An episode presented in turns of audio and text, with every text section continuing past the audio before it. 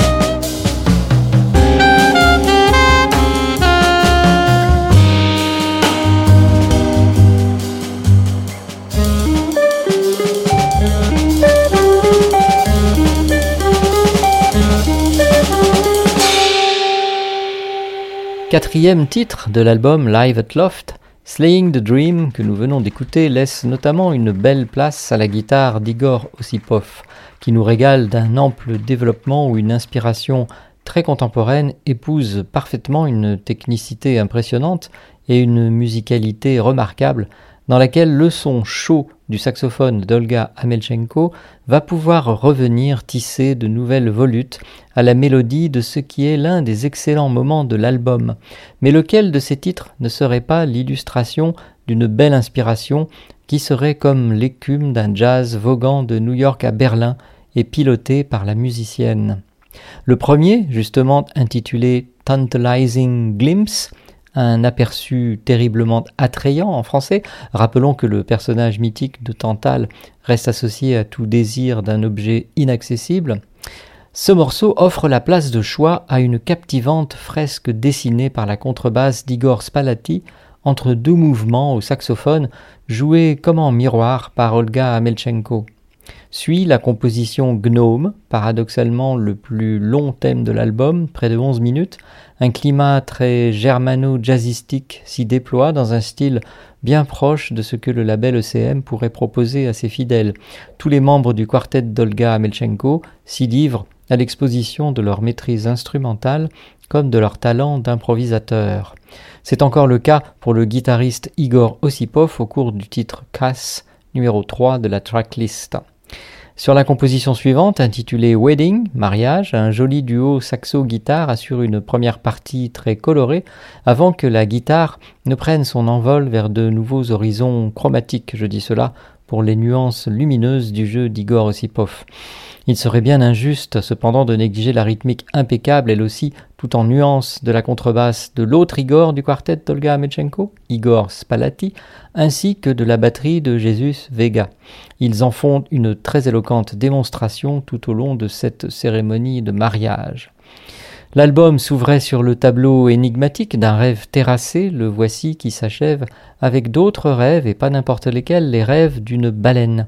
On sait depuis assez longtemps maintenant le plus grand mammifère de la planète sait chanter, avec cette composition d'Olga Amelchenko, on découvre son univers onirique. Nous y sommes accueillis par le saxophone d'Olga qui semble se laisser porter par les vagues douces d'une mer chaude et calme, propice sinon précisément au rêve, certainement à la rêverie. Sur ce sixième et dernier titre, Olga Amelchenko développe un passionnant récit qui doit probablement quelque chose au sens du sacré d'un Coltrane. Le son nous enveloppe littéralement et sa sensualité vient clairement balayer d'un revers d'accord le soupçon de cérébralité du jazz contemporain européen qu'affectionne la musicienne. C'est en écoutant les rêves de cette baleine, Whale's Dreams, que nous allons nous séparer et que je vous encouragerai à vous procurer dès que possible l'album d'Olga Amelchenko, Live at Loft, et bien sûr à aller l'applaudir chaque fois que possible dans les lieux de musique vivante où elle et ses musiciens seront accueillis. Au revoir, c'était Serge Mariani pour ce Jazz Spot sur Art District Radio et à bientôt pour la découverte d'un nouvel album de jazz.